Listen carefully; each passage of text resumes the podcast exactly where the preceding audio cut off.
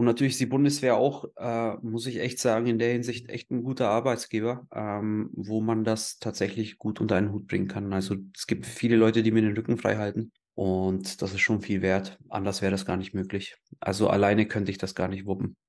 Wie denn Das auch. cool. Ja. Das, das freut mich zu hören. Du hast also eine Work-Train-Life-Balance. So kann man sagen, Worktrain. ja, das ist gut ausgedrückt. Ich druck mein T-Shirt draus auf.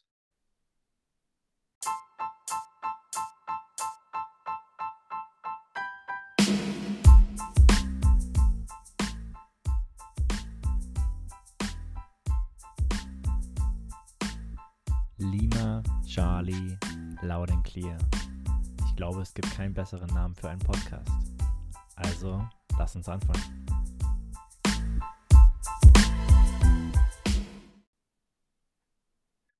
Okay, nice. Dann sind wir auch schon live. Heute habe ich einen ganz besonderen Gast. Der eine oder andere kennt ihn schon. Ich habe Shahin Kovanschizoy, Scharfschütze, Crossfit-Trainer, deutscher Meister im Mastergewichtsheben in der Gewichtsklasse, ich glaube unter 81 Kilogramm. Genau. Ja. Und Unternehmer mit seiner eigenen CrossFit-Box und natürlich vom Arctic Warrior. Wir wissen noch gar nicht, ob er gewonnen hat oder nicht, aber herzlich willkommen, Schein. Hi, hi. Schön, dass ich da sein darf. Danke für die Einladung. Gerne, gerne. Geht's dir gut? Prima, ja. Mir geht's gut. Mir geht's gut. Endlich Feierabend. Sehr gut. Das Ja. Augenthema hatten wir ganz kurz schon im Vorgespräch angerissen. Scheint auf dem Weg der Besserung zu sein.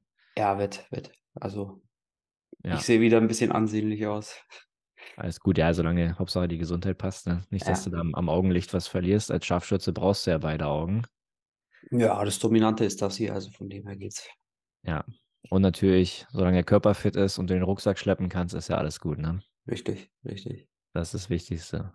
Ja, magst du dich, also ich würde es so machen, du hattest ja das Interview letztens ähm, mit dem Kameraden aus Nürnberg, der, jetzt habe ich den Namen gerade nicht parat, Alban?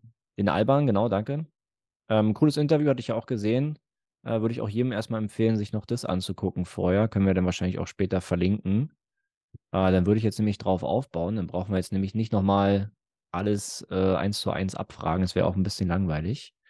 Aber magst du dich natürlich trotzdem noch mal ganz kurz vorstellen, ganz kurz einen Abriss von deiner Dienstzeit vielleicht geben, bevor wir dann äh, zu den Fitnessthemen oder wie auch immer kommen?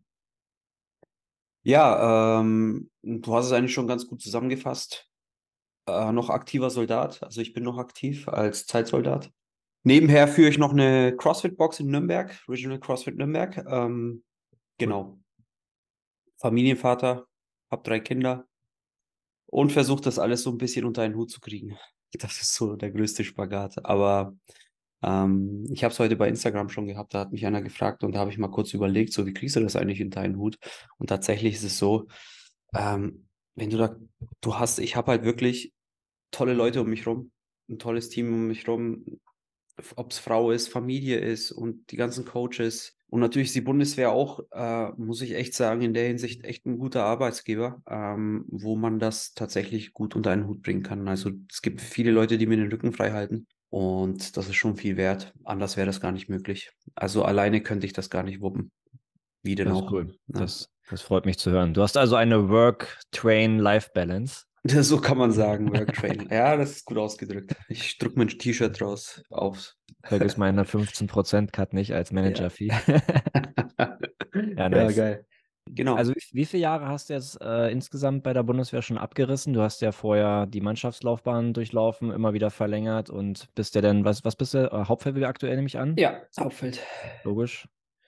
Äh, wie viele Jahre hast du jetzt auf dem Buckel? Ich habe 2009 angefangen, also sind jetzt 14 Jahre. Ah, krass. 14 Und dann hast du jetzt noch drei, dreieinhalb Jahre Genau. bis zum, 2027 ist Ende.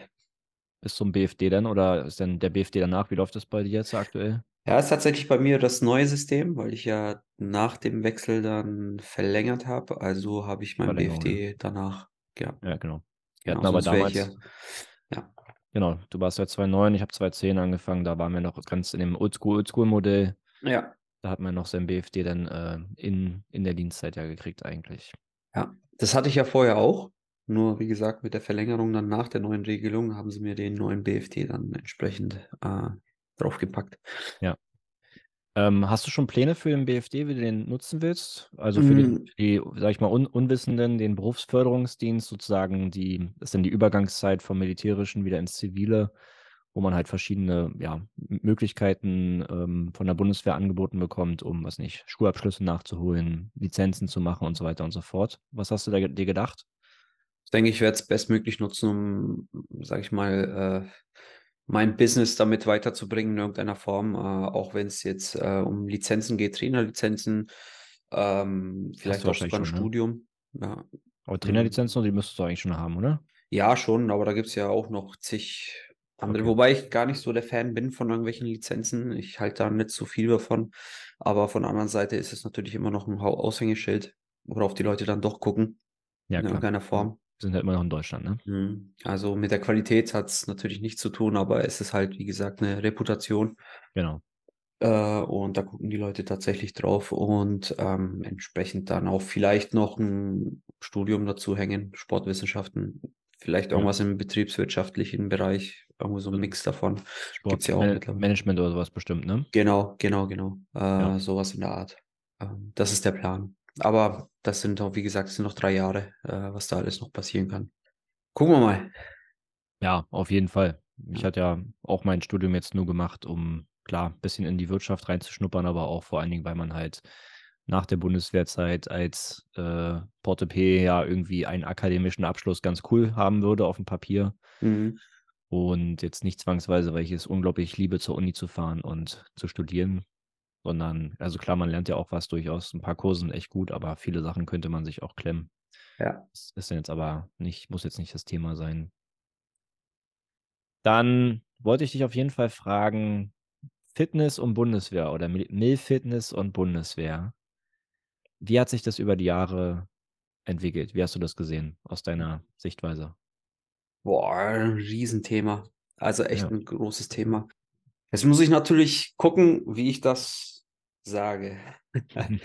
Ähm, es hat sich, es hat sich ähm, viel getan, muss man sagen. Ähm, wenn ich jetzt mal vor zehn Jahren denke, was die Bundeswehr da an, was für ein, was für ein, ja, äh, was für ein Bewusstsein die Bundeswehr in Bezug zu Sport hatte, das war, weißt du selber, Laufen Ja.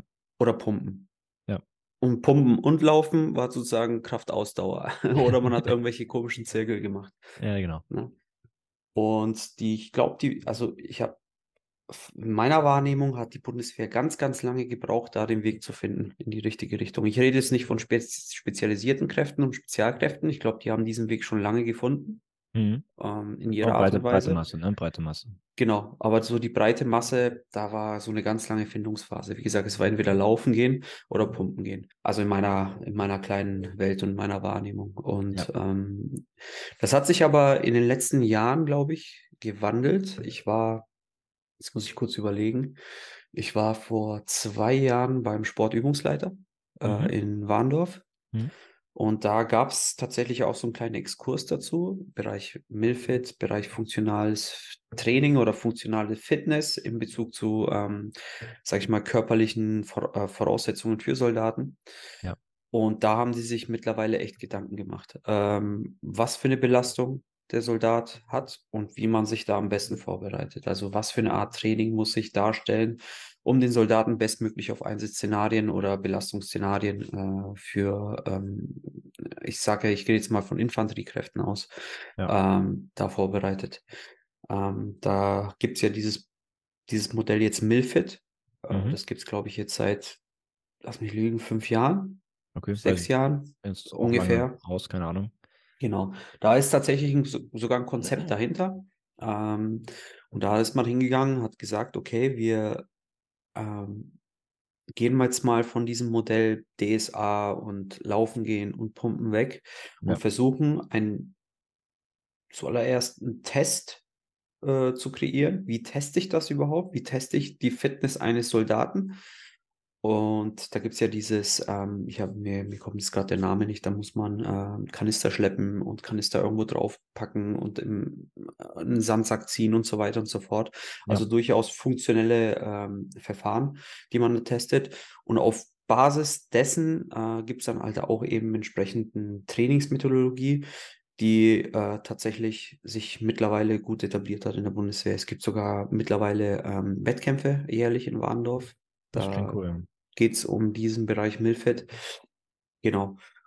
Und also wenn man das betrachtet, hat sich schon einiges getan. Ähm, was aber tatsächlich noch fehlt, ist meiner Meinung nach die, ähm, die Infrastruktur auch entsprechend dann umzubauen oder die Infrastruktur dementsprechend anzupassen. Weil wenn man jetzt, ich bin ja auch in einigen Kasernen unterwegs und wenn man Ja. sich da die Krafträume anguckt, ist es meistens doch immer noch, äh, entweder du gehst laufen oder du gehst pumpen. Ne?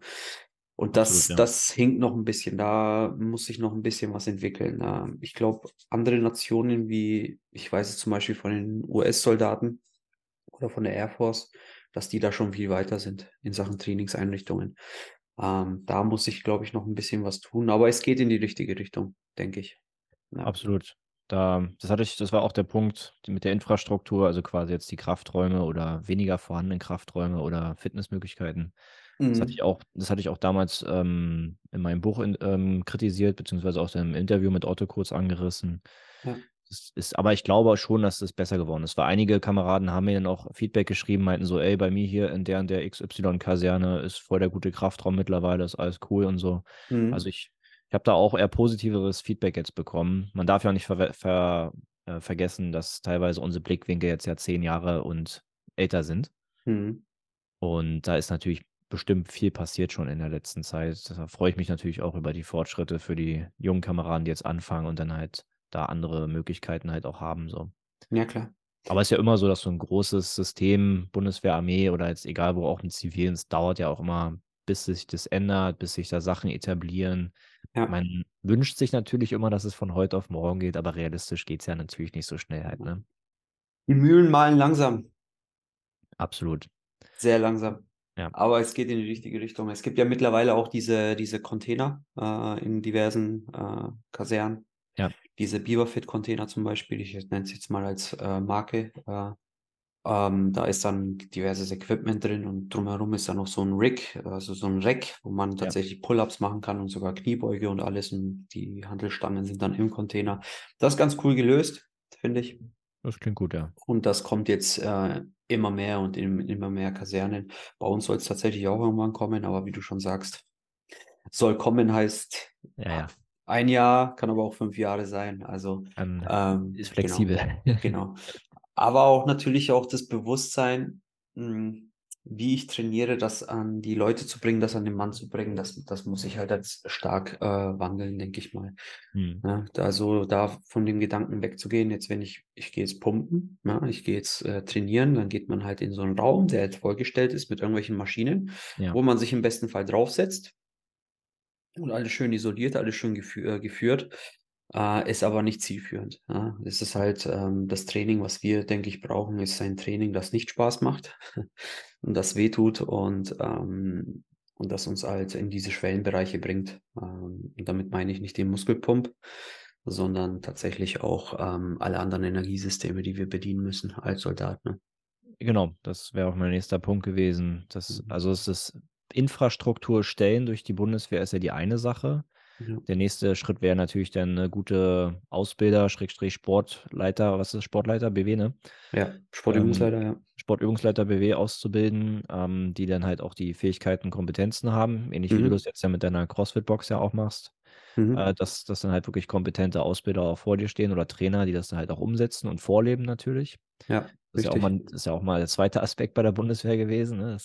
Und der Punkt. dritte ist natürlich dann, dass äh, die Soldaten dann ja auch tatsächlich das umsetzen müssen. Und da bin ich immer jetzt ein großer Freund, dann auch die Soldaten in die Verantwortung zu ziehen, Mhm. weil ist alles schön, wenn alles da ist und der Trainer ist motiviert, aber da müssen natürlich auch die Männer und Frauen halt richtig ran ans Eisen oder an was auch immer da jetzt äh, mittlerweile vorhanden ist äh, und halt regelmäßig trainieren und wie du es richtig gesagt hast, ne, auch die Sachen trainieren und auch vielleicht zu Zeiten oder mit Vorbelastung, wo man halt eigentlich gar keinen Bock mehr hat und eigentlich schon komplett Ja. im Arsch ist. Ja, richtig. Richtig. Weil wenn es dann drauf ankommt, ist es dann meistens zu spät. Genau, Und hat ja alles einen sehr, sehr ernsten Hintergrund. Mhm.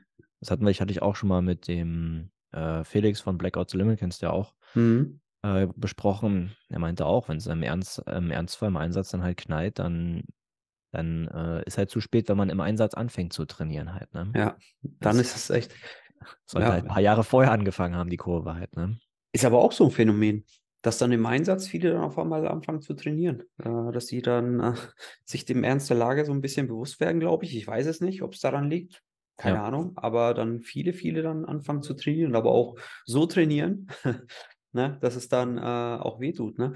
Und ja, das ist halt, das ist halt so ein Ding, was, was noch ein bisschen mehr kommen könnte, da so ein Bewusstsein zu schaffen, wie du schon gesagt hast, das auch als Gruppenführer beziehungsweise Zugführer oder äh, Chef, auf welcher Ebene auch immer, auch ein bisschen vorzuleben und da Konzepte zu erstellen. Ähm, es muss ja nicht bundeswehrweit sein, es muss ja, es kann ja auch, auch wenn es nur im Verband ist, da sich da eine Platte drum zu machen. Was muss mein Soldat können? Ja. Und das ist nicht nur der 5000er und das ist auch nicht nur der Klimmhang, Ja. sondern das, das, da gehört schon ein bisschen mehr dazu und das dann auch entsprechend zu etablieren. ne? Absolut, genau. Auch wenn wir jetzt halt damals, als wir angefangen haben, jetzt nicht die, sag ich mal, die äh, Fit, Crossfit-Boxen oder was auch immer halt hatten, aber wir hatten ja immer bei uns, ähm, auch wenn es jetzt nirgendwo, glaube ich, niedergeschrieben steht, aber wir hatten ja immer so die goldene Regel, egal äh, wie fit du bist, aber die Mindestanforderung ist halt, wenn es halt knallt, musst du halt dein Buddy äh, in die nächste Deckung ziehen können. Mhm. Oder im schlimmsten Fall halt irgendwie über die Schulter wuchten und halt die nächste Deckung noch tragen können. Mhm. Äh, auf jeden Fall halt weg aus dem Feuer halt so, ne? Und Ja. dann war halt scheißegal, ob du jetzt äh, 1,95 und 110 Kilo wiegst Ja, oder halt wie ich irgendwie schmale, weiß nicht, 1,75 und dann, weiß nicht, 66 Kilo, 64 Kilo oder ich glaube, als ich angefangen habe, 62 oder irgendwie sowas. mhm. Äh, dann muss es halt machbar sein. ja, eben, eben. Aber es ist, es ist ja, es ist ja nicht nur diese eine bestimmte Situation. Es ist alleine schon, ähm, du kennst es selber. Man hat die Ausrüstung am Mann. Man hat vielleicht irgendwie, keine Ahnung, weniger geschlafen. Mm, Es ist alles unbequem. Ja.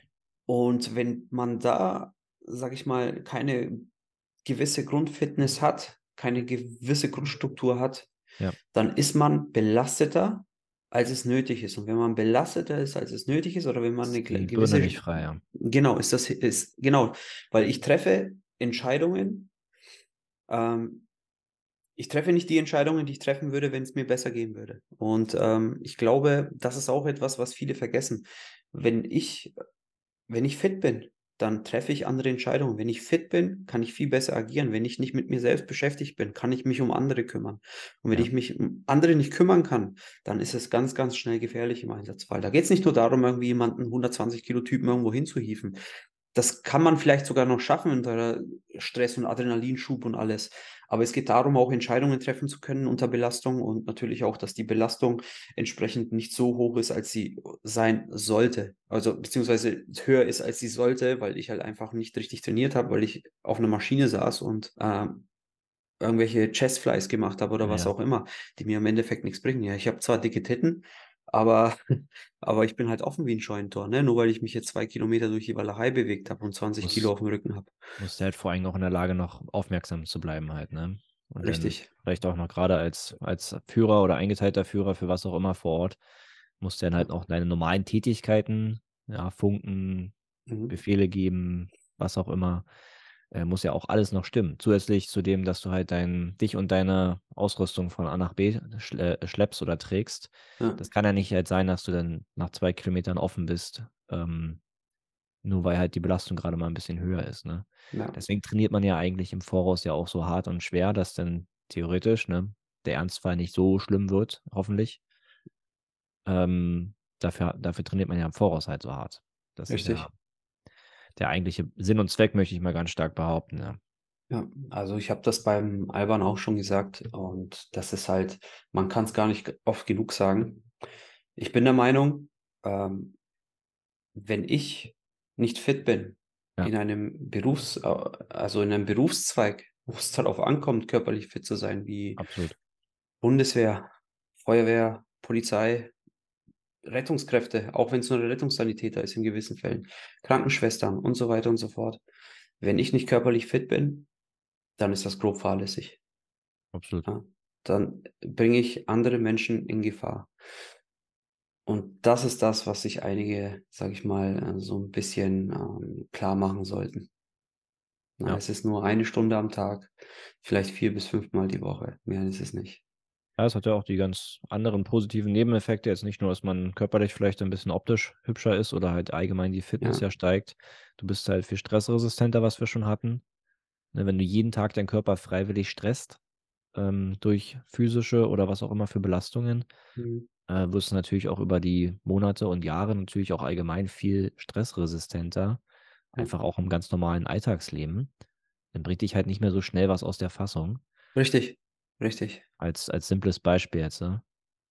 Oder ja, du hast natürlich auch wahrscheinlich ist auch besser für der Gesundheit auf dein auf auf den Rest deines Lebens gerechnet oder so halt, ne? Das ist es. Ne, es ist halt elementar. Das ist elementar.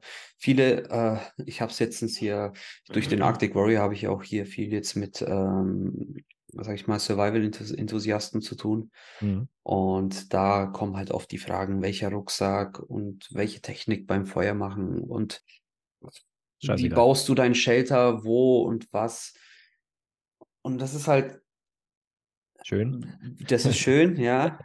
Aber wenn du wenn du nicht fit bist, wenn du körperlich nicht fit bist, wenn du zu Ja. sehr mit dir selbst beschäftigt bist, dann bringt der der ganze Scheiß gar nichts. Gar Ja. nichts. Das kannst du dir alles das kannst du dir alles klemmen, ne? Ja. Das die Basis ist dein Körper. Und wenn dein Körper nicht funktioniert, dann gehst du drauf. So einfach ist das. Ja. Ja, mich haben viele auch dann wegen den Märschen immer nach dem welches ist das Paar Stiefel und so gefragt. Genau, dann habe ich auch genau. gesagt, es erst mal gibt's Stiefel, das heißt ja nicht, dass die oder die Marke jetzt besser oder schlechter ist. Heißt, es gibt ja auch Marken, die haben sind vielleicht eher für Schmalfüße ausgelegt und andere Marken haben eher, weiß nicht, vorne 'n 'n breiteres, äh, Fußbett oder so. Also, Ja. das hatte schon mal überhaupt nix mit der Marke per se zu tun. Ich ich würde jetzt sagen, die Top 3 Marken, die man da so gängig hat, äh, sind halt alle top. Man muss halt Mhm. erst mal das auf den Fuß natürlich abstimmen. Aber im Endeffekt, wenn du marschieren kannst, kannst du marschieren, kannst auch mit'm Scheißstiefel marschieren. Wenn du Ja, halt den so Kopf sieht's aus. ausschalten kannst, dann kannst du auch mit'm Ja. schweren Rucksack und halt den ollen BW-Stiefeln rummarschieren. Ja. Also, noch den Oldschool-Dingern halt, den die keiner haben will. So sieht's aus. Und Ja. das da hast du 'n gutes Beispiel gebracht jetzt mit Marschieren jetzt zum Beispiel, ne? Ähm, Kamerad von mir, äh, ist schon ewig wirklich lange her. Ja. Und da ging's auch darum, er hat Blasen gehabt und, ähm, re recht schnell auch. Aber das hing einfach nicht an den Schuhen oder es lag nicht an den Stiefeln, sondern durch die Belastung hat er immer so 'ne leichte Schonhaltung gehabt, immer so 'n sch so 'n Ah. schonendes Gehen. Das heißt, er hat die Füße nicht wirklich angehoben, hat die so 'n bisschen über den Boden geschliffen und so weiter und so fort. Und da sieht man, was das für 'ne Kausalkette ist. Das heißt, du bist nicht körperlich fit, dann schonst du dich, dann bewegst du dich 'n bisschen komisch, dadurch kommen die Blasen. Aber wenn man was in deinem eigenen Kopf vorgeht, ist, ähm: „Ich habe die falschen Stiefel, ich muss mir bessere Stiefel holen, weil das ist das Problem.“ Warum fangen wir fang fangen wir nie an, an uns selber irgendwo den Fehler zu suchen oder an unserem Ja. äh, unserer Leistungsfähigkeit, wenn man schon merkt: „Okay, ich bin nach 2, 3 Kilometern schon offen wie 'n Scheunentor“, Ja. weil's 'n bisschen zügiger vorangeht. Und trotzdem immer noch dran dran zu denken, weil da denkt ich meine, das ist ja nicht nur ja, das ist so nach außen ist es der Stiefel. Das das glauben die ja selber, ne? Ja. Die glauben selber: „Okay, der Stiefel ist scheiße, deswegen, äh, funktioniert das Ganze nicht.“ Und das ist halt so 'ne Denkweise, die komplett falsch ist. Und, ähm aber ich sage halt auch immer: „Woher sollen sie's denn wissen?“ Wenn's Das nicht vorgelebt wird in irgendeiner Art und Weise und wenn auch der Gruppenführer einfach jeden Tag zwar pumpen geht, aber pumpen geht und dicke Arme haben will, dann, ähm, wird das, äh, auch nicht wirklich vermittelt und woher sollen sie's dann am Ende wissen, ne? Ja, und wahrscheinlich wird man auch trotzdem nie ohne äh, also blasenfrei durch durchkommen, wenn halt die Belastung einfach zu zu intensitiv ist. Ah, jetzt habe ich's verkackt. Intensiv. Danke, zu intensiv wird. Oder auch bei mir jetzt, ne? Ich gehe regelmäßig joggen. Ja. Äh, ich ich wenn ich jetzt letztens den Halbmarathon abgerissen habe, klar, ich kriege dann auch irgendwo noch 1, 2 kleine Bläschen an der Ecke oder so. Ist ist halt so, ja. Aber bei Mhm. 21 Kilometern ist das irgendwann auch mal okay. Bei 10 Ja. passiert natürlich nix halt. Das ist halt das nächste Thema, auch Schmerz Schmerztoleranz. Ja. Durch Schmor äh, durch Sport verbessert sich die Schmerztoleranz, ne? Das heißt, ähm, grad Leistungssportlern bei Leistungssportlern wissen wir ja, die haben 'ne echt unfassbare Schmerztoleranz, so einfach durch die Trainingserfahrung.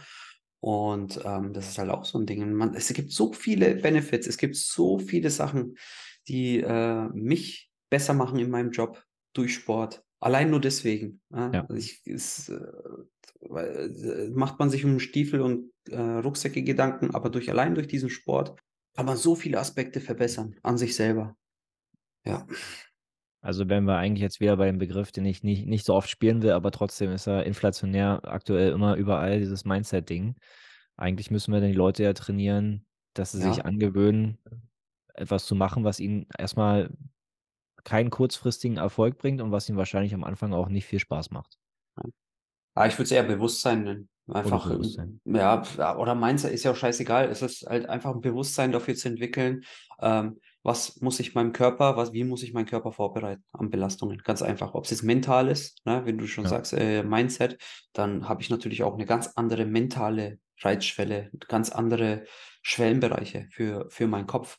Ne, das ist, ähm, das sieht man im CrossFit-Bereich zum Beispiel ganz oft, wenn man jetzt zum ersten Mal CrossFit macht, dann kommt man natürlich an Schwellenbereiche, gerade wenn man nicht sportaffin war vorher, Ja. die halt wehtun, ne? Und das sind halt Überschwellenbereiche. Und da hat man sich dann im McFit nie dahin getrieben, weil man, sobald man geschwitzt hat, hat man, oh, das ist halt Belastung. Aber wenn man es nicht weiß, wo der Schwellenbereich ist, weil man Ja. da nie hingetrieben würde, wurde, dann ist man dann schnell schockiert, wenn man so die erste Class mitmacht oder das erste CrossFit-Workout mitmacht, angeleitet natürlich. Ja. Und dann sich denkt, oha, ich dachte, ich, ich sterbe. Nein, dachtest du nicht. Aber gut, dass du hier das Ganze fühlst und dann nicht später, wenn es drauf ankommt. Weil dann Absolut. ist man lethargisch, dann ist man geschockt und dann weiß man nicht, was passiert. Ja. Absolut. Also ich, wenn ich würde wetten, wenn ich jetzt zu dir nach Nürnberg fahre und mit dir äh, nächste Woche so ein Ding mache, würde ich auch komplett abkacken, weil ich viel, viel laufen gehe, aber ich, ich meine, ich habe zwar meine Kettlebells hier, ich mache auch Mhm. verschiedene Supersatzübungen äh, mit, aber auch viele Wiederholungen. ne? Also ich habe jetzt leichte Kettlebells, irgendwas von, was sind das hier? Äh, 6 bis 20 Kilo Mhm. und äh, mache dann halt verschiedene Supersatzübungen, immer 20 bis mega. 30, 30 Wiederholungen. Aber ja, ab irgendeinem Punkt, ne, ich bin jetzt, ab irgendeinem Punkt höre ich dann irgendwann auch auf, wenn ich halt gut siffe und mich fertig fühle und so. Ne? Es ist jetzt, ich habe ja auch nicht mehr das Riesenziel wie damals vor Augen. Ähm, ich mache natürlich trotzdem noch was, ne? Bin wahrscheinlich immer noch fitter als, denke ich mal, viele, aber ist natürlich nicht mehr äh, das wie vor zehn Jahren oder so halt, ne? Ja, ich habe mal, ich habe mal einen guten Vergleich gehört, beziehungsweise ähm, das, da ging es darum, wenn du viermal, vier bis fünfmal die Woche eine Stunde Sport machst, Mhm. High Intensity, ne, wirklich schon ordentlich, ob es jetzt ein Kettlebell-Training ist oder Laufen ist, whatever. Ne? Ja. High Intensity, das heißt, du treibst deinen Puls wirklich in über, äh, sag ich mal, in Schwellenbereiche, die halt sich nicht gut anfühlen. Ja. Dann bist du grundsätzlich, da machst du mehr als 99 Prozent auf der ganzen Welt. Da, Schon hart. das, das ist schon, das ist schon heftig, ne? Und ähm, klar sieht man, wenn wir jetzt mal auf Instagram gucken, da sind ja gefühlt alle fit. Da sind ja, die ganze Welt ist fit, nur du selbst nicht. Ne? Das Ja, ist so eine, so eine Welt, die einem so ein bisschen gezeigt wird, aber es ist ja genau andersrum. Ne? Dass wirklich der große, große, große, große Teil auf der Welt nicht fit ist. Äh, nicht Ja. auf der Welt, okay, das ist jetzt falsch ausgesagt, in unserer Gesellschaft. Wir reden jetzt Ja. mal von der, äh, sag ich mal, von den Industrieländern, ne? Äh, Mitteleuropa. Ich gehe jetzt mal von. Mitteleuropa aus, wie viele da übergewichtig sind und irgendwelche ähm, Diabetes und falsch ernährt und so weiter und so fort. Und wenn du sagst, ich packe meine Kettlebells, 6 bis 20 Kilo und klatsch mich viermal die Woche weg, dann machst du das ein paar Monate und gehörst zu den 2% fittesten auf dem, auf der ganzen, äh, in ganz Mitteleuropa, ne? Und das ist schon Ja. der Wahnsinn. Und da kann sieht man auch, ja, Sorry, mach erst den Satz zu Ende. ja, da sieht man auch, dass da nicht viel dazu gehört, ne? Ja, ja, kann ich, kann ich aus eigener Erfahrung jetzt zum Beispiel bei mir aus der, aus der Hausverwaltung, wo ich noch nebenbei halt als Werkstudent arbeite, berichten. Äh, ich wurde, also jeden Tag gibt es da irgendwie Kuchen äh, oder, weiß nicht, Plätzchen oder halt auf in jedem, wirklich in jedem Bürotisch ist vorne so eine Schale dann halt mit Süßigkeiten, also quasi puren Zucker halt, ne? Mhm. Und ich habe halt beim ersten, beim, bei den ersten Tagen habe ich halt so ein Stück Kuchen mal mitgegessen, um nicht unhöflich zu sein. Und habe dann aber ganz schnell gesagt, nach zwei Tagen oder drei Tagen, so, ey Leute, tut mir leid, aber ich kann jetzt nicht jeden Tag hier ähm, irgendwie mir eine Erdbeertorte reinschaufeln mit Sahne und dann noch hier, weiß nicht, fünf von den Schokobons futtern und den ganzen. Tag halt die Schoko Schokobons da rumliegen sehen und dann wieder essen. Äh, das, das geht halt nicht so. Ich habe halt gesagt, ich mache viel Sport. Ich gehe zum Beispiel in Mittagspause auch, die Hälfte der Mittagspause gehe ich einmal um Block spazieren, ziehe mir halt nebenbei eine Stulle oder so rein, irgendwie noch, weiß nicht, futter noch zwei Karotten oder so und auf der Stulle sind halt auch gesunde Sachen drauf. Und äh, dann komme ich hin und die anderen, die andere Hälfte der Pause mache ich dann den Social Part und setze mich mit den Kollegen noch hin und quatsche ein bisschen und trinke halt noch einen Kaffee. Mhm. Und dann höre ich mir halt die Gespräche auf Arbeit an, dass natürlich alle über ihre Sommerfigur reden, die halt nicht existent ist. Ähm, weil halt, du siehst das halt auch, nee, ohne es jetzt böse zu meinen, aber du siehst halt, dass keiner in der Firma Sport macht. Kein Ja. einziger. Ja. Und dann, als ich halt gesagt habe, ich mache Sport, wurde ich halt ausgelacht. So. Ich meine, ich habe es natürlich mit Humor genommen, dachte mir so, ja, wir sprechen uns nochmal in 20 Jahren, aber ist okay, Ja. cool. Ne? Es ist traurig. Deswegen, also kann ich dir live bestätigen, wie du es gerade gesagt hast. Das ist, äh, ist halt so, ja. Man, man versucht, äh, es ist halt aber auch schwierig, glaube ich. Es ist nicht schwierig, aber mh, für viele ist das eine große Schwelle, glaube ich. Ich rede jetzt, ich gehe jetzt mal von dem Bereich Bundeswehr jetzt ein bisschen weg und gehe mal ein bisschen auf die äh, in Richtung Gesellschaft, wobei die Bundeswehr ein Querschnitt der Gesellschaft ist, meiner Meinung Absolut nach. Querschnitt, ja. Ja. Und ähm, es ist, also für viele ist es schwer, diesen Schritt zu gehen, ähm, zu sagen, okay, ich krempel jetzt mein Leben um Hm. und ähm, will fitter und bewusster leben. Ob es Ernährung ist oder Bewegung etc. Man weiß teilweise nicht, oder die Leute, viele wissen nicht, wie mache ich das überhaupt? Was muss ich denn für einen Sport machen? Was muss ich denn für Übungen machen? Und das ist halt das, wo ich tatsächlich auch ähm, größere Institutionen da in der Pflicht sehe, da ein Mhm. Bewusstsein dafür zu schaffen, weil man schafft es ja auch irgendwie andere Dinge äh, im Internet, im Fernsehen, im Rundfunk und wo auch immer zu betreiben oder vertreiben, wenn es in irgendeiner Art und Weise äh, Profit einbringt oder was auch immer. Ja. Aber das dann tatsächlich ein schwierig, eine Schwierigkeit darstellt, ähm, das dann, sag ich mal, äh, salonfähig zu machen, das Ganze. Ja, da sehe ich auch zum Beispiel, ich gehe jetzt mal von meiner CrossFit-Box aus, zu sagen, hey, ähm, dann lass es doch zu, dass es verschreibungsfähig ist und sag hier, der Arzt kann verschreiben, zum Beispiel CrossFit jetzt zum Beispiel oder Absolut. irgendeine andere Functional Fitness oder High Rocks, whatever, dass du sagst, hey, pass auf, der Arzt sagt, hey, du brauchst mehr Bewegung, du bist einfach übergewichtig und du bist kurz vor der Diabetes Typ 2 Ja. und äh, mach Sport. Und wenn du da hingehst und wenn man sich damit auch ein bisschen befasst, dann wirst du auch natürlich in eine Community reingeschmissen, die auch ernährungstechnisch dich weiterbringt. Die sagen, also, ey, du bist von umgeben von Menschen, die genau an diesem Strang ziehen. Und das macht so, so einfach, da mitzuziehen und sagen, okay, weil es ist tatsächlich so, dass wir das Produkt sind äh, aus der Umgebung, also die, aus den Menschen, die uns umgeben, Der Durchschnitt der Teil. fünf, Ne? der fünf Leute, mit denen wir die meiste Zeit verbringen. Genau, zum Beispiel. Und da wird man ja in eine Community reingeschmissen, die halt alle dieses gleiche Ziel haben, fitter zu werden, weil ansonsten zahle ich keine 120 Euro im Monat, ne, um da mich anzumelden und niemals hinzugehen. Deswegen gibt es ja auch im CrossFit jetzt Bereich nicht, dass du irgendwelche Karteileichen hast.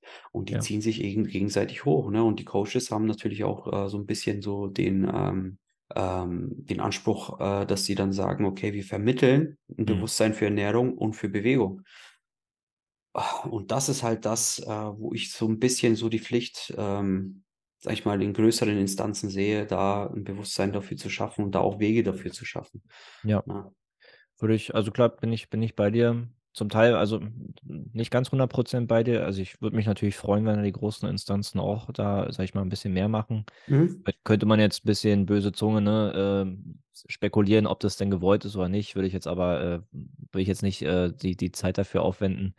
Aber ich bin immer ein großer Freund davon, halt, dass, dass der Mensch sich selbst in die Verantwortung nimmt. Äh, und viele Leute, glaube ich, wissen auch theoretisch ja, wie es geht. Ne? Es ist ja jetzt, meine, heutzutage ist ja nicht mehr das Ding, dass man nicht mehr weiß, wie man sich gesund ernährt, weil früher gab es die Ausrede, ich weiß ja nicht, wie man googelt oder so. Das gibt es ja heutzutage nicht. Machst dein YouTube auf, gibst 10.000 äh, Clips von gesunder Ernährung bis einfachen Trainingsübungen. Und theoretisch wissen die Leute ja alle, was sie machen sollen. Zur Not hört man mal auf den guten alten Rat von Oma oder der Großtante. Äh, ich weiß nicht, ob dir der Begriff FDH was sagt. Frisst, Ja, frisst die frisst die Hälfte. Hälfte, ja. So, das wäre schon mal ein guter Start für die, für die meisten wahrscheinlich. Ne? Oder Mhm. lass halt das Zuckerwasser weg, trink halt nur Wasser und Tee Genau. und Kaffee, aber halt ohne Milch, ohne Zucker. Ja. Allem ohne Zucker, vielleicht ein bisschen Milch, aber halt, ne? Und dann, wenn man das einfach schon mal vier Wochen umsetzen würde, einfach unnötige Zuckergeschichten weglassen und nur Wasser trinken, ich Ja. glaube, da würden viele schon einige Kilos verlieren halt, ne? Auf jeden Fall, das ist ja, das ist das, was du sagst, ist genau der Weg. Das ist ja, du hast es gerade super zusammengefasst. ne? Das Ja. ist, ähm, nichts anderes ist es. Es ist, und das ist ja auch, wo ich ähm, sage, du hast eben die, das Beispiel gesagt, googelt es doch einfach. Aber wenn ich jetzt zum Beispiel hingehe und google, wie ernähre ich mich gesund? Da wird teilweise im Internet so eine riesen Wissenschaft draus gemacht mit irgendwelchen Diäten und irgendwie du Kohlenhydrate weglassen und dafür das. Und dann komplex, sagt ne? der andere wieder, Proteine sind schlecht, macht die Niere kaputt oder so ein Scheiß. Ich Ja. meine, ne? kennen wir ja. Ne? Und, und das Am ist Ende das, was, glaube ich, viele schlecht, ja. verwirrt. Ja. Ja, am Ende ist irgendwie alles schlecht und du findest Pro- und Kontra-Argumente für alles. Genau, genau. Und dann, dann wird auch die Aussage getroffen, dass äh, zu viel Sport dann schlecht ist. Sag ich, ich, das sage ich halt auch immer. Klar, natürlich ist zu viel von allem schlecht. Du kannst auch zu viel Wasser trinken und dran sterben. Absolut. Also Absolut, ja. äh, zu viel von allem ist immer schlecht, aber ich glaube, das ist äh, Aber fang Art erst mal von- an. Ja. fang erst mal an. Das Das ist- das ist Ja, von ich weiß, ja, genau. mal, die, was ist mit Recovery und Ja. Übertraining und so. Ja, genau, komm. genau. Da machen sie sich über Übertraining und Recovery Gedanken und Aber haben liegen noch auf der Couch und gucken Netflix. Genau. Und das ist das. Das, das, das, das, das ist so ein bisschen, was im Internet so ein bisschen irreführt und verwirrt, glaube ich, meiner Meinung nach. Ja, finde Und ich. im Endeffekt ist es ja nicht schwer. Und das ist, wie du es eben schon gesagt hast. Ne? Ist kein Zucker, kein Alkohol, lass den ganzen, ähm, äh, das fettige Zeug weg, dieses verarbeitete Zeug. Ess einfach ausgewogen. Du brauchst nicht irgendwelche super Bowls dir machen oder sonst etwas. Du Nein. weißt, worauf es ankommt. Ess dein Gemüse, ess dein Fleisch. Und wenn du Vegetarier bist, dann gleich das aus durch Hülsenfrüchte oder whatever. Es geht, das Ja. geht auch. Und ähm, proteinbasiert am besten und entsprechend weniger Fett und Kohlenhydrate solltest du natürlich auch essen, weil du halt Ja. trainierst. Und das ist es. Und beim Training ist es auch nicht viel. Es ist ein Ziehen, es ist Drücken, es ist äh, Heben und es ist äh, unilaterale Übungen, ob es jetzt einarmig oder einbeinig ist. Fertig. Ja, vor allem ist es nicht. Vor allem ist es machen, vor allem ist es machen. Ja. Machen, machen, machen. Ja. Ja, ja. Ja, auch beim Essen, ich mache auch null, null eine Wissenschaft draus. Ne? Also ich esse irgendwie zweimal die Woche Quark und Kartoffeln, mache mir ein paar Kräuter rein, Salz, Pfeffer, einen Schluck Öl und dann wird das umgerührt, kurz hingestellt und dann futtert man das halt so. Ne? Ja. So, da ist schon mal nicht viel verkehrt dran. Oder halt irgendwie Kartoffeln, Spinat und Ei. So, fertig. Immer, immer gib ihm. So. Klar, ich würde auch lieber jeden Tag ein Kobe-Steak essen, aber das kann ich mir halt jetzt finanziell nicht leisten. Das ist Ja, ein bisschen gut. zu teuer. Ja. Aber man muss natürlich es nicht zu komplex halt gestalten. Ne? Und ansonsten, was auch, glaube ich, der Tod für die Gesellschaft ist, äh, denke ich mal, da wirst du zustimmen, wenn ich jetzt draußen durch Berlin latsche und diese ganzen E-Scooter sehe, E-Roller, E-Autos, E-Bikes, E-Fahrers, E, was weiß ich, irgendwas mit E. Ja. Leute laufen keinen Meter mehr zu Fuß. Die Ja. U-Bahn ist direkt hier bei mir um die Ecke. Dann nimmst du quasi noch von der letzten U-Bahn-Station zur Arbeit, könntest dir noch so einen Roller schnappen. Im Büro musst du dich ja auch nicht mehr viel bewegen. So, also die Leute bewegen sich einfach nicht mehr so viel wie früher. Ja. Ja. Und da, das wäre auch der Punkt eins, wo du ansetzt. Ne? Ich, ich sag dann auch zu den Kollegen auf Arbeit, dann steig halt ein oder zwei Stationen mit der Bahn, U-Bahn, S-Bahn, scheißegal, früher aus. Nimm dir halt 10, 15 Minuten mehr Zeit, ja, das ist dann deine eigene Verantwortung. Und lauf halt, lauf halt Mhm. einfach das Stück. Ich habe auch gesagt, dann kommt er in der Mittagspause, jetzt haben wir sogar geiles Wetter draußen, ist ja wieder fast Sommer. Dann kommt er mit, dann laufen wir alle zusammen am Block. Ja, ist ja kein Ding.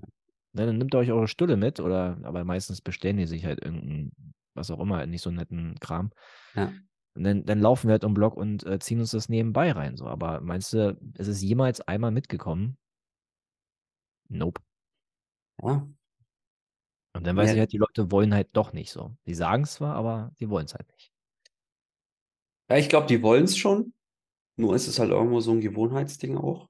Ne? Ich glaube, der Mensch ist ganz schwer, in, sich in Gewohnheiten abzugewöhnen oder neue Gewohnheiten zu schaffen. Das ist schwer, ja. Und äh, man muss ja Dinge monatelang machen, damit es zur Gewohnheit wird. Dazu gehört auch Training übrigens. Absolut. Training kann auch zur Gewohnheit werden, wird auch zur Gewohnheit irgendwann. Ähm, und dazu gehört auch das, ne? Ähm, und diese E-Scooter zum Beispiel, auch ein Riesenthema, ne? Am Mhm. Anfang war ich sogar super begeistert davon, dachte ich mir, okay, ähm, weil für mich ist Klima auch so ein bisschen ein Thema, gerade weil ich Kinder habe und ich äh, Mhm. würde schon gerne äh, denen eine, äh, sag ich mal, eine Welt hinterlassen, die äh, bewohnbar ist in irgendeiner Art und Weise. Absolut, ja. Und äh, da dachte ich mir, okay, das ist ganz cool, weil die Leute fahren vielleicht weniger Auto. Und äh, ja, aber das im Endeffekt fährt man nicht die Strecken, die man mit dem Auto gefahren wäre mit dem E-Scooter und äh, fährt dann E-Scooter, anstatt zu laufen für die Strecken, die man eigentlich gelaufen wäre. Weil und im Endeffekt ist es so, man fährt genauso viel Auto und läuft weniger. Ja, Und das ist, glaube ich, ich so das, das. Gefühl auch, ja. Und Und dann in Berlin leider Gottes landen die Dinger halt in den Flüssen, in den Büschen, im Teich, ja, und werden halt noch geschrottet durch Vandalismus. Genau. Macht die Umwelt jetzt auch nicht besser, ehrlich gesagt. Okay. Aber die Grundidee war natürlich gut, muss man sagen. Ja. Grundidee war okay, Ja. aber es hat so nicht so wirklich funktioniert, weil ähm, wir halt so sind, wie wir sind. Ne? Ja, das ist halt dieses Bequem-Ding, ne? Und dann aber sagen, ah, Schein, ich will auch Scharfschütze werden, wie werde ich Scharfschütze? So, ne? Dann, das, viele haben halt große Ziele, aber dann hapert es irgendwie bei der Umsetzung. Das ist auch halt immer so eine Sache, die ich auch über die Jahre entdeckt habe, ähm, dass viele halt ganz, ganz große Sachen machen wollen, aber ja, bei der Umsetzung kommen halt Gründe, Hürden, mehr Gründe, was auch immer dazwischen. Genau, das Machen ist halt oft das Problem oder beziehungsweise das Anfangen ist das oft das Problem. Ja. Äh, Und dann, ähm, ich meine, viele haben, wir wollen da auch Dinge tun. Ich glaube, viele sind auch so bereit zu sagen, okay, sie sagen, ich mach's oder ich Ja. möchte es machen und möchten es auch tatsächlich. Also wirklich, die möchten das machen.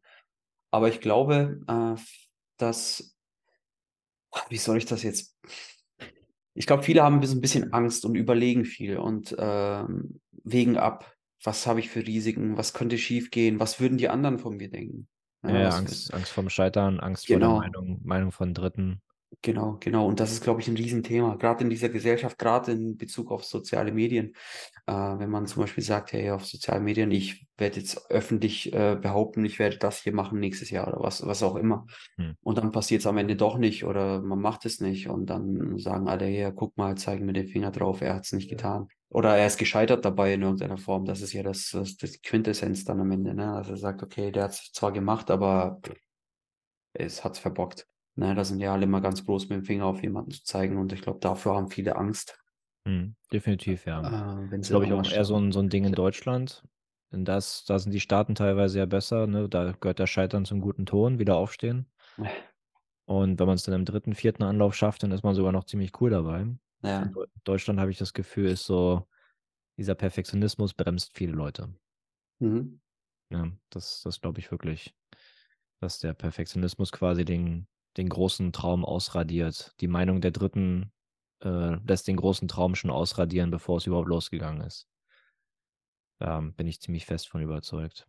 In sozialen Medien sieht es ja aus, als würde jeder mal alles sofort schaffen und alles funktioniert prima und Es muss man wirklich, ich hoffe auch, dass es irgendwie den Kindern, dann, weiß nicht, in der Schule irgendwie, dass da so Fächer gibt, weiß nicht, Social Media Bewusstsein oder irgendwas, dass, dass dann wirklich mal den Leuten erklärt wird, dass da bei Instagram halt die perfekte Welt suggeriert wird.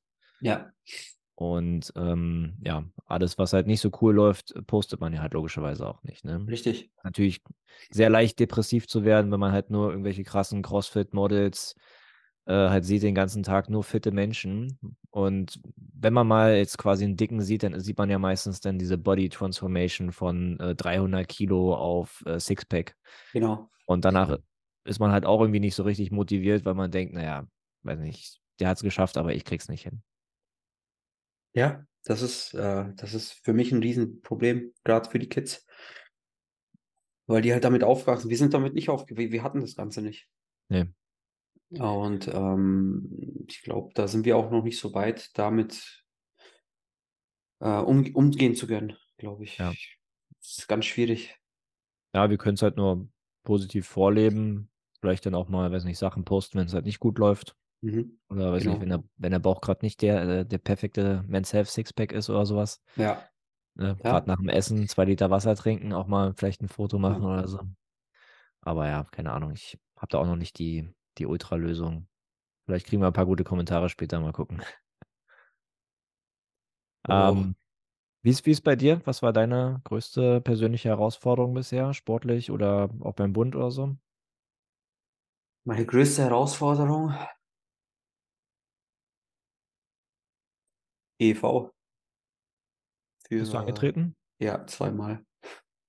Nice. Wann war das? Das war, boah, das war 2019 und 2020. Nice. Ja, das war, das war ein Riesending. Das war echt ein Riesending. Allein, du hast, du hast auch gemacht, oder? Bist du auch mal 2012, angetreten? 2013. Ja. Ja. Und ähm, erstmal das anzugehen, ist ein Schritt. weil Absolut. gefühlt jeder weiß davon, weil jeder spricht darüber. Ah, guck mal, der Schein, der geht jetzt nach Kalf und da und hier und alles. Denkst du dir, oh fuck, wenn du jetzt verkackst, dann wissen es alle. Ne? Und ähm, dann natürlich die Aktion selber. Du weißt ja mit zehn Wochen Programm und dann die Höllenwoche und ja. Und es war für mich mental und körperlich das heftigste, was ich gemacht habe, glaube ich. Absolut, Ja. ja. Absolut. Also dieser Mix-up auch. Du hast natürlich so diesen Leistungsdruck auch die ganze Zeit. Ja. Und natürlich auch die Belastung. Allein schon die Vorbereitung, die zehn Wochen, äh, die sind ja schon, die haben es in sich. War schon kernig, ja. Ja. Und das ist es halt. Und ich habe da auch wieder versucht, typisch ich, was nicht so schlau war, so ein bisschen mein CrossFit-Leben noch ein bisschen zu leben da nebenbei. Äh, ja, habe mich ja so ein bisschen unbesiegbar gefühlt auch, ne? Da die Märsche gemacht und danach noch meine CrossFit-Workouts gemacht und sogar noch Qualifikationen gemacht für irgendwelche Wettkämpfe. Ich bin sogar noch auf einen Wettkampf gefahren, dann in der Pausen oder in der, in der ähm, Urlaubsphase, dann im zehn Wochen Programm. Ja. Ähm, und Krass. das war dann irgendwann Da warst du also wirklich, wirklich im Übertraining. Ja, ich weiß nicht, ob es Übertraining war. Mein Körper hat dann irgendwann gesagt, nee, ist nicht mehr. Und habe dann einen äh, Bandscheibenvorfall dann entsprechend bekommen. Äh, nicht so nice. Nee, ähm, ist tatsächlich dann beim Deadliften passiert, äh, während dem 10-Wochen-Programm. Okay. Ja, also beim Kreuzheben. Und da hast du einmal Block gemacht und dann war es dann war's geschehen. Bitte. Beim ersten oder zweiten Versuch denn? Beim ersten. Beim ersten, okay. Genau, das war aber noch nicht so wild. Das heißt, ich konnte antreten. Ich hatte zwar Schmerzen, aber es ging, das war alles aushaltbar. Hat aber dann trotzdem nicht gereicht. Bin dann äh, sozusagen in der dritten Nacht oder vierten Nacht oder so, bin ich dann Mhm. raus, äh, sogenannten Einzelmarsch. Und äh, beim zweiten Versuch wurde es dann noch schlimmer. Das heißt, ich konnte mich nicht wirklich regenerieren, aber ich wollte es halt direkt wieder starten. Ich wollte Teil 1 nicht nochmal machen und weiß ja, wie es ist. Und dann sagst du dir, okay, jetzt bin ich noch frisch, jetzt baller ich direkt den nächsten rein. Ne, Wieder zehn Wochen Programm komplett durchlaufen. Und äh, ja, da hat es mich dann komplett zerschossen. Dann Ja. in der, in der Woche dann komplett. Und da habe ich dann wirklich ein Jahr danach noch äh, darunter ja, gelitten sozusagen. Ja, das war echt übel. Also ich habe teilweise, ich konnte vielleicht fünf Minuten stehen und dann musste ich mich wieder hinsetzen. Das, da ging gar nichts. Wirklich Ja, gar krass. nichts. Und das war halt für mich, und das ist halt das, was am härtesten war für mich mental. Jemand, also wenn du es gewohnt bist, dich immer zu bewegen und immer zu drehen, uneingeschränkt. Ich war nie wirklich groß verletzt. Und dann diese Einschränkung zu haben Dass du über so eine lange musst. Zeit, Ja. das macht, das macht was. Das, ähm, äh, ich, ich würde nicht Depression sagen, aber es war schon so in die Richtung, da ging es mir echt schlecht. Ja, depressive Phase mit Sicherheit, ne? Ja, genau, das ist ja depressive Phase. Teil, ist ja Teil deines Lebens wahrscheinlich geworden, die Trainingssessions. Und Ja. dann ist natürlich, wenn es dann weggenommen wird, fehlt natürlich was, ne? Genau. Und ja, da, ich ja, das, das ist halt, da gehst du halt zu den Ärzten und die Ärzte sagen, ja, machen Sie ja keinen Sport, ja, kein Krafttraining und hier und bla und blub, wir müssen operieren. Und genau, und damals ähm, ein guter Freund von mir aus Berlin, äh, falls du das hörst, Fritz, Grüße, ähm, hat mich da so ein bisschen angeleitet durch die Phase, äh, Mhm. hat mich da echt gut unterstützt, muss ich sagen. Und er hat gesagt, jetzt müssen wir beugen, jetzt müssen wir deadliften, jetzt müssen wir Kettlebell Swings machen. Zwar leicht, was geht, aber wir machen jeden Tag. Und ich habe tatsächlich fast jeden Tag 500 Kettlebell Swings gemacht. Na, Ich habe angefangen mit 6 Kilo, ne? Mit wirklich fucking 6, nee, 8 Kilo. 8 Kilo, ne? Ja. Habe ich angefangen, jeden Tag 500, also irgendwie 10, 20, 30 Ja. und dann immer unbroken und dann 50 und dann ne, auf fünf- 500 dann hoch. Und irgendwann war ich bei 32, 40 Kilo. Krass. Ne? Und jetzt bin ich mittlerweile äh, komplett schmerzfrei. Ne? Das ist gut, schon mal gut zu hören. Ja. Aber ja, klar, ich kann das äh, nachvollziehen. Das Antreten und nicht hinkriegen ist ja auch Teil meiner Geschichte. Ja. Ist im Endeffekt auch deswegen ja das Buch und so entstanden. Ähm, und das ganze Ding drumherum. Aber ja, ist halt schade, wenn der große Traum platzt. Kann ich nachvollziehen. Ja, ist es, ist es schade erstmal. Ne? Man sagt ja immer, wenn etwas Schlechtes passiert, ist es vielleicht schlecht, vielleicht ist es aber auch gut. Auch wenn was Gutes passiert, ist es vielleicht gut, vielleicht aber auch schlecht. Man weiß Natürlich, es nicht, was es mit sich führt. Und in dem Fall ist die eine Tür zugegangen, die andere Tür ist aufgegangen. Und ähm, ich glaube, wenn es in Kalf dann geklappt hätte, hätte es mit der Box nicht geklappt, weil dann hätte ich diese Entscheidung nie getroffen, Ja. weil es einfach zeitlich nicht geklappt hätte. Und somit hätte ich jetzt ein ganz anderes Leben, wie ich es jetzt führe. Und ich, das Leben, das ich jetzt führe, ist super. Ich kann mich nicht beschweren. Also von dem her, ich habe viel davon gelernt. Ich habe es gelernt, also ich habe auf jeden Fall gelernt zu scheitern. Das war, also wenn ich jetzt mein Leben so zurück, also so wirklich äh, Revue passieren lasse, war das das größte Scheitern für mich. Ja, Nach dem ersten Mal noch nicht mal so sehr, aber nach dem zweiten Mal, dann ist es halt dann wirklich vorbei. Mhm. Und das ist, war für mich, äh, da habe ich lange dran geknabbert. Jetzt in Verbindung jetzt auch mit dem Bandscheibenvorfall und dann war auch noch das. Mhm. Also da fiel ich echt in ein echt tiefes Loch. Mhm. Und genau, das war für mich so in Sachen Scheitern von 1 bis 10 eine 10. Äh, aber jetzt Ja. im Nachhinein ähm, habe ich echt viel davon gelernt und daraus gezogen. Also kann immer noch viel daraus ziehen. Bin ich, bin ich voll bei dir. Erstmal wusste ich jetzt gar nicht, das mit der EV, äh, weil es war jetzt auch neu für mich, aber cool, dass wir da quasi ein ähnliches äh, Erlebnis, äh, mehr, sogar fast, also sehr, sehr ähnlich hatten. Mhm. Und ich habe auch, erstmal habe ich auch sehr lange dran geknabbert, dann habe ich ja auch durch das Buch quasi als Verarbeitung geschrieben und dann Mhm. Jetzt im Nachhinein muss ich aber ähnlich wie du es gesagt hast auch, ne, eine Tür zu, andere Tür auf, wahrscheinlich sogar mehrere Türen auf. Ja. Und ich sehe es auch mittlerweile, ähm, es ist wie es ist und es ist gut so und es ist auch, ich habe sehr viel Positives trotzdem rausgenommen. Und wie du es, fand ich es gut, wie du es formuliert hast, äh, gute, geiler Ausspruch, ich habe es jetzt gelernt zu scheitern. Ähm, sehe ich auch so. Also jetzt mittlerweile, wenn es irgendwas jetzt nicht mehr läuft oder auch mal ein Ziel, was wie auch immer jetzt nicht erreicht ist bei mir, ist auch so, ja, okay. Ne? Dann muss ich jetzt nicht jahrelang dran nagen oder so, sondern ich kann es deutlich schneller abhaken, mich Ja. wieder darauf fokussieren, neu angreifen oder halt dann auch sagen, okay, jetzt Schwerpunktverlagerung und weiter geht's. Ja, eben. Absolut, ja. Cool. Ja, aber jetzt bist du halt Unternehmer geworden, ist doch auch nice. Ja, ist auch nice. Ist aber auch nicht so einfach. Oh, absolut. glaub Ist aber auch nicht so einfach, ne? Da hat man auch so immer so kleine Missschläge oder Rückschläge, aber auch Fortschritte. Ja. Aber es, im Großen und Ganzen genieße ich es. Cool. Wie, wie, was habt ihr da für eine Kapazität bei eurer Box? Wie viele Leute könnten da theoretisch gleichzeitig äh, effizient trainiert werden oder trainieren parallel? 20. Unsere äh, Kurse bzw. Classes sind 20, äh, also z- 20 Teilnehmer groß. Und dann bist du da und noch, noch mehrere Trainer oder wie, wie, wie viele Trainer habt ihr da pro 20 Leute? Genau, ich bin da. Ich habe noch einen Head Coach, der äh, im Schwerpunkt dann für mich äh, da ist, beziehungsweise den, äh, sage ich mal, den größten Teil übernimmt, Mhm. weil ich ja durch die Bundeswehr relativ oft abwesend bin. Ja, klar.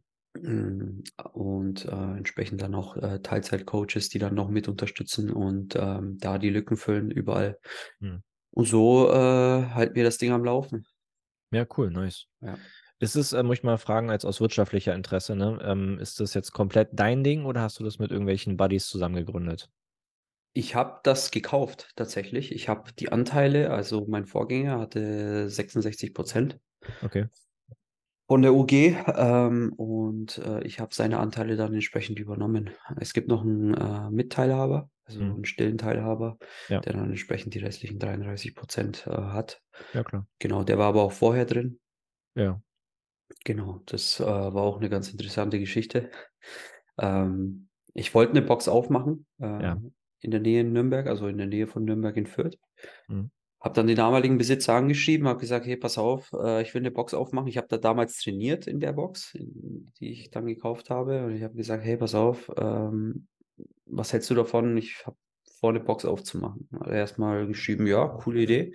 Ja. Macht das auf jeden Fall. Ähm, und einen Tag später hat er mir dann nochmal geschrieben, wirklich ganz stumpf, kauf doch meine Box. Hm. So, wie deine Box? Ne? So, kauf doch meine Box. Und so ist es dann passiert. Ich habe dann die Box gekauft, beziehungsweise die Anteile dann von ihm. Ja. Und genau. Und so ist es dann am Ende rausgekommen. Er hat dann verkauft, weil er dann in die Staaten zurück wollte. Er Mhm. hat die Box zehn Jahre lang geführt. Und hat dann irgendwann gesagt, nee, reicht für mich. Ich will es ruhiger angehen. Ich will zurück in die Heimat und ähm, ist dann zurück in die Staaten. Und ich habe dann übernommen sozusagen. Ja, cool. Aber ist ja auch geil, dass man dann so eine Möglichkeit, sag ich mal, offenbart bekommt. Ja, Viele, viele warten oder hoffen ja immer auf solche, sag ich mal, Glücks, Glücksmomente, dass man ne, mal sich eine Mhm. Tür, eine Tür für einen öffnet äh, und dass man wirklich noch zulangen muss halt, ne? Ja, ja, ja, ja. Aber wobei man auch natürlich sagen muss, es war schon 'n Risikokauf. Es war jetzt nicht so, dass jeder zuschlagen würde. Ich glaube, äh, 9 von 10 hätten nein gesagt. Mit Sicherheit, ja. Tatsächlich, weil, ähm, es war, äh der Umschwung war halt nicht wirklich glücklich. Also, ähm, Mieterhöhung stand an. Ich meine, der Vorbesitzer hat ja auch nicht umsonst die Entscheidung getroffen, wann er sie also zu dem Zeitpunkt getroffen. Das war ja nicht Ja. ganz ohne Grund. Gibt Und das Gründe. wusste ich auch natürlich. Ich habe ja eine gewisse Analyse vorher gemacht und 'n Businessplan ausgearbeitet und ich habe mir die Zahlen angeschaut und wusste: „Okay, das wird 'ne heftige Show.“ Also, du kannst es machen, kann aber auch echt schiefgehen. Ja. Ähm, aber bin dann halt tatsächlich trotzdem an ein äh, angegangen und im Endeffekt jetzt im Nachhinein bin ich froh, dass ich's getan habe. Es war schwierig, also, es ist auch jetzt noch teilweise, ähm, echt Hustle, aber es ist nicht so 'n Druck, irgendwie so 'n weißt, wie ich meine? Dass wenn Ja. du: „Oh, scheiße, ich habe da keinen Bock mehr drauf“, sondern es ist schon Arbeit. Es ist auch da muss man hinterher sein, aber es ist positiv im Großteil meiner Du hast Meinung wahrscheinlich nach. das Gefühl, dass der Grundstein jetzt, äh, gelegt ist und auch wenn's noch 'n bisschen schwieriger jetzt ist, äh, teilweise wahrscheinlich, aber dass auf jeden Fall in die richtige Richtung geht, nehme ich mal an, ne? Genau, genau. Dann kam natürlich auch Covid noch dazu. Ja, Das ja, war ja auch alles noch voll mit dabei. 2022 war das, glaube ich. Zwei ne, 21? 21 ist es los? Ne, 20 sogar. 20 sogar ging's los, oder nicht? 20, ja, irgendwie im Februar, März, glaube ich, Genau. Und dann war 21 in dem Jahr, bei dem ich's übernommen habe, Mhm. ähm, dann im Jahreswechsel dann diese 2G, 3G-Regelung. Das heißt, man hat entweder 'n Impfpass gebraucht oder 'n Test vorher und whatever. Und Ja. dann hast du natürlich so ganz viele, die sich nicht impfen lassen wollten. Ja. Und die sind dann natürlich peu à peu rausgesprungen, ne? Klar, die waren auf einmal weg. Das waren echt nicht wenige, die dann auf einmal weg waren. Und dann hast du natürlich diejenigen, die sagen: „Hey, ich habe da keinen Bock drauf, mich vorher testen zu lassen oder sonst etwas. Das ist mir alles viel zu doof, will ich auch nicht.“ Und die sind auch weg gewesen.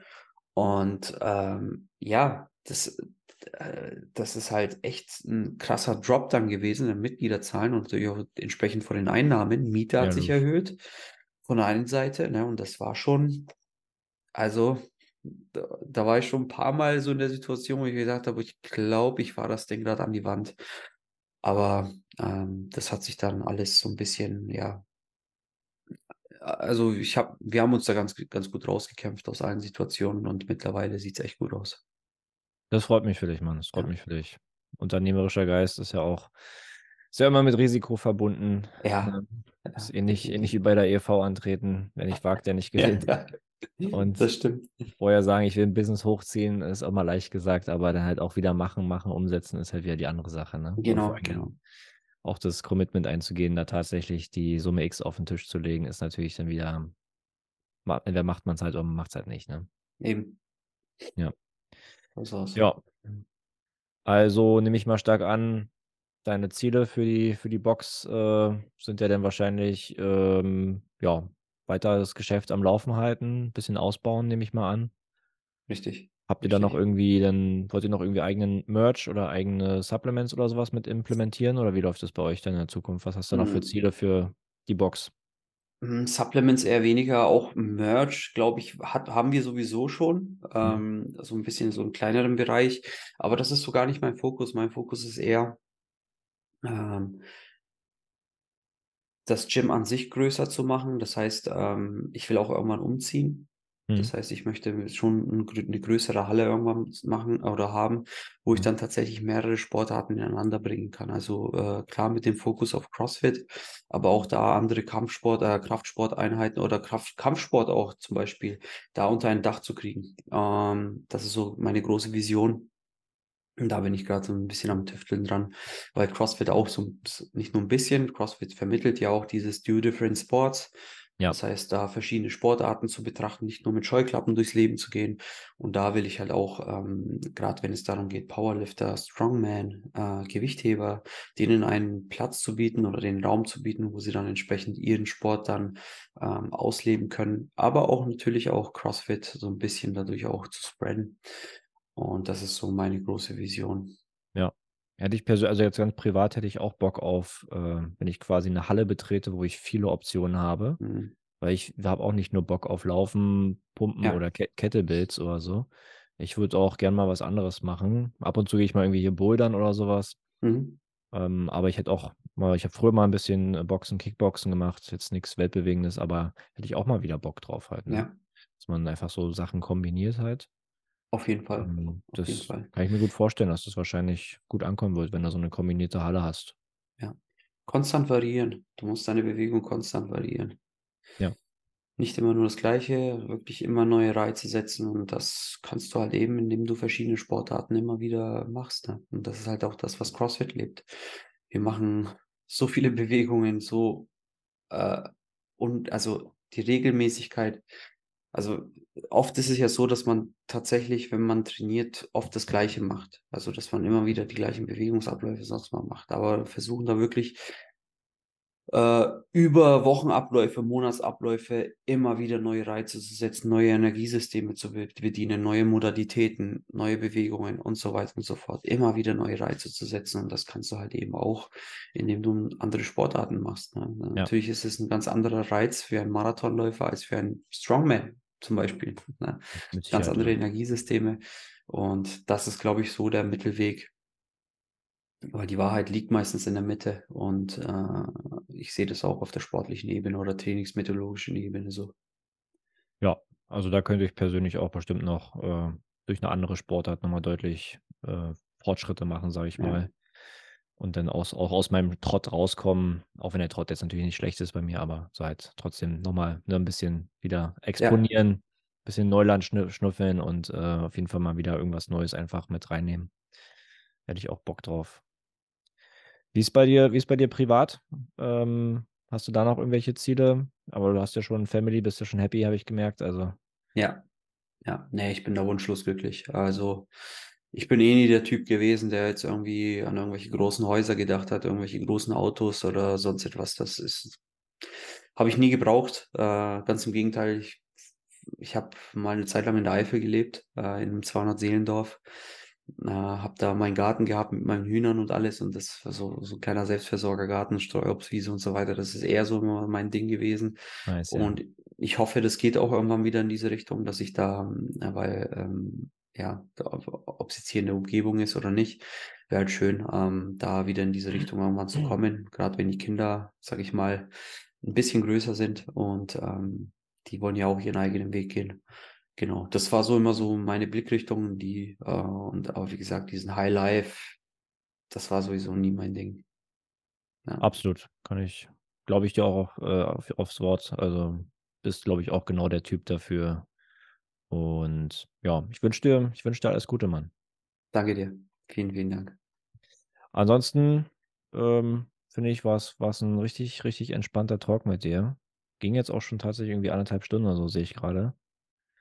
Ähm, ich würde die Sache jetzt abrunden, wenn du willst. Gerne. Alles Hast gut. du noch irgendwas, was du noch loswerden willst? Irgendwas, äh, keine Ahnung, grüßen, jemanden pushen, wie auch immer, irgendwas sagen? Ansonsten lass uns die Sache abrunden. Genau, nee, ich denke, äh, es ist alles, alles gesagt äh, und ähm, also könnte es jetzt daraus, wenn man was machen will, sollte man es einfach machen, keine Sorgen drüber machen, ob es scheitert oder nicht, weil scheitern wirst du irgendwann sowieso und das Scheitern ist nicht das, was uns am Ende weiterbringt, ähm, genau, und ähm, einfach machen und bewegen, Sport machen, ordentlich ernähren und dann wird alles gut. Absolut, bin ich bei dir. Schein, ich danke dir. Ich danke dir. Vielen Dank für die Einladung. Gerne, immer wieder. Ciao, ciao. Ciao.